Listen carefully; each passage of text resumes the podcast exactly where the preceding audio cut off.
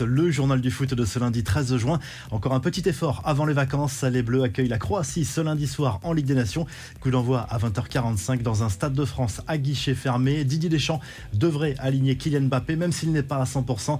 Les Bleus ont clairement besoin de lui en ce moment. Christopher Nkunku devrait lui aussi avoir du temps de jeu. Le joueur du RB Leipzig a l'occasion encore de marquer des points à quelques mois de la Coupe du Monde au Qatar. Le duo Guendouzi Rabiot sera titulaire au milieu de terrain, sauf surprise, et Mike Maignan sera titularisé dans les buts à la place du Golioris. Les infos et rumeurs du mercato, c'est désormais officiel depuis ce lundi matin. Erling Haaland rejoint Manchester City. Si un accord de principe avait déjà été trouvé depuis quelques semaines, le club anglais n'avait pas encore confirmé officiellement le transfert de l'attaquant norvégien qui arrive en provenance du Borussia Dortmund.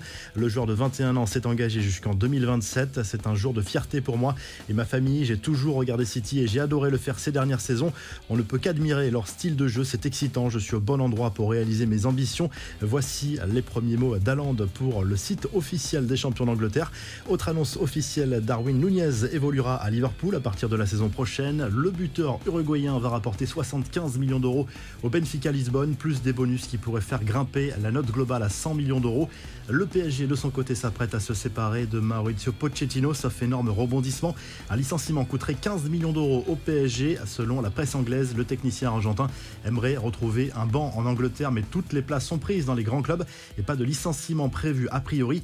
Andrea Pirlo, lui, a trouvé un nouveau défi inattendu en Turquie. Un an après son départ de la Juve, l'ancien international italien devenu entraîneur s'est engagé avec le Fatih Karagümrük, un club basé à Istanbul. Les infos en bref, dans un entretien à France Football, Mohamed Salah a notamment évoqué son choc au moment de découvrir son classement au dernier Ballon d'Or qu'il rêve de remporter.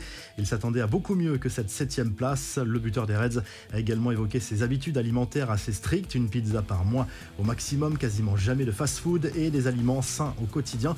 Certains verront en ce régime un sacrifice insupportable. Ce n'est pas mon cas, a lâché à Salah qui utilise aussi chez lui un appareil de cryothérapie et un caisson hyperbar.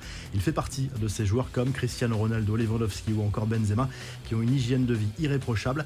Des nouvelles de Kurt Zuma, comme le relate le Sun, le défenseur central de West Ham a déjà débuté sa peine de 180 heures de travaux d'intérêt général à laquelle il a été condamné après l'affaire des violences contre ses chats. Lui et son frère devront purger cette peine en public. Gianluigi Donnarumma s'est lui embrouillé avec un supporter à la sortie du match contre l'Angleterre.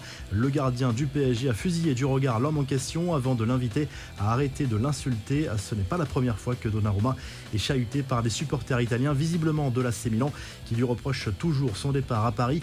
Enfin, les Bleus connaîtront ce lundi soir leur dernier adversaire pour la phase de groupe de la prochaine Coupe du Monde au Qatar. Ce sera soit l'Australie, soit le Pérou. Les deux pays s'affrontent dans la soirée en match de barrage intercontinental au Qatar. La revue de presse, le journal L'équipe place Kylian Mbappé et Christopher Nkunku en une ce lundi pour illustrer ce match entre la Croatie et l'équipe de France au Stade de France. On a senti les Bleus clairement émoussés lors de ce rassemblement, mais encore un petit effort avant les vacances. En Espagne, le journal Marca revient surtout sur la victoire des Espagnols 2 à 0 contre la République tchèque en Ligue des Nations. But signé à Soler et Sarabia pour les Espagnols qui prennent la tête de leur groupe grâce à ce succès devant les Portugais battus eux en Suisse et en Italie la Gazette dello Sport se penche sur l'intérêt de l'AC Milan pour Charles de Ketlar, le talent du club Bruges. L'AC Milan va devoir sortir le chéquier. Le club belge en veut 40 millions d'euros. Si le journal du foot vous a plu, n'hésitez pas à liker, à vous abonner pour nous retrouver très vite pour un nouveau journal du foot.